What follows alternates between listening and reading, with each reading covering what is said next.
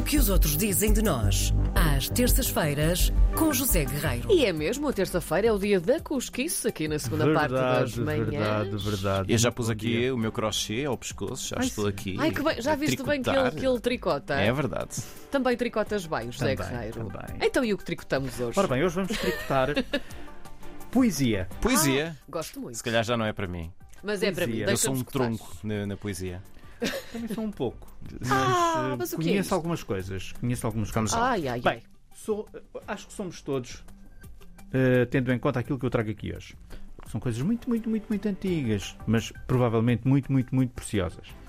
Então vamos falar da primeira an- antologia bilingue da poesia portuguesa, portanto, português-francês, que chegou às livrarias francesas e às portuguesas. Agora mesmo, quando estava a descer, confirmei que este livro já existe também em Portugal mas chegou às livrarias francesas no passado dia 28 pela editora uh, Chandane, penso que é assim que se diz, tem como título Poesia de Portugal e, de acordo com o jornal Le Monde, trata-se de uma epopeia de heróis e monstros. O Le Monde dedicou no passado dia 3 um grande artigo a este livro um, e, é um, e é um livro, ou melhor, é um monumento porque tem quase duas mil páginas, é verdade. Epá, Duas duas mil mil? É páginas. mesmo um monumento. Isso está onde? Na Torre do Tombo? Provavelmente. Não que tombava à torre. Porque Credo. abraça, na verdade, todo o panorama de oito séculos de poesia, Caramba, isso é reúne magnífico.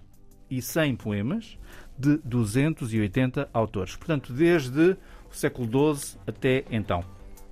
Nos bastidores deste trabalho monumental está o poeta brasileiro Max eh, de Carvalho. Ele é poeta, é eh, tradutor. Na verdade, ele é brasileiro, sim, nasceu no Brasil, mas há muitos anos que está na Europa, veio para a Europa com 3 anos, esteve no Luxemburgo, depois foi para a França, onde, onde está, e tem 69 anos e ele é também o autor da primeira eh, antologia bilingue da poesia brasileira, que reúne mais de 130 autores, aqui só brasileiros, do século XVI ao século XX. Agora, apresenta-nos esta antologia de poemas portugueses, com tradução em francês, Uh, sendo que o Max uh, é, aliás, de acordo com o jornal, é o tradutor de 70% a 80% dos poemas que estão Incrível. neste livro para, para o francês. E em breve uh, vamos ter também na rádio uma entrevista com ele. Essa entrevista está pedida, já foi aceite e agora será gravada alguns depois do dia 15, vamos ver. A antologia é apresentada cronologicamente, portanto abre uma janela panorâmica que abraça toda a poesia portuguesa desde os alvores, digamos assim, a transição do século XII para Sim. o século XIII e depois vem até eh, vem por aí fora até ao século até ao século XX. Portanto, tudo o que tem que ver com as canções de amigo, Gosto tanto. os trovadores, eh, os galaico-portugueses, Uhum. aquelas coisas assim bem antigas, até às portas do século eh, XXI. Mas, mas isto vai só mesmo até ao século XX. Talvez até um daqueles nesses bocais mais para o final do livro. Talvez, Quem sabe? sabe? Quem sabe? Com Eles bolinha não podemos vermelha. reproduzir aqui. É verdade. E portanto o leitor, ao ler este livro, de acordo com o Le Monde, mergulha também na história, porque isto é um grande livro de história, porque as influências, nós não nos damos conta, mas eh, as influ... nós temos influências eternas que nos marcam desde sempre, porque somos, somos peninsulares, não é? E portanto tudo o que tem que ver com eh, o castelhano, o árabe, nós somos muito marcados por isso, e este livro também.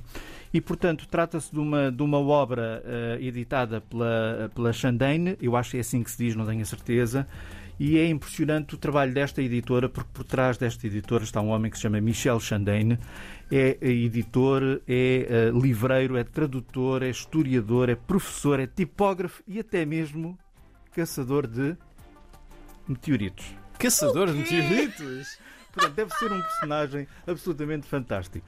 Isto é fantástico. Não estava à Imaginei com, com uma daquelas redes assim a tentar apanhar Pois é, meteoritos. caçador Tentar de apanhar Pensei, meteoritos. Caçador de borboletas. Não? Mas não, meteoritos. pronto, meteoritos, melhor ainda. E, portanto, há que sublinhar esta grande paixão, a paixão deste homem, deste francês, que é mesmo francês, portanto, não nasceu em Portugal, mas adora Portugal, adora a história portuguesa.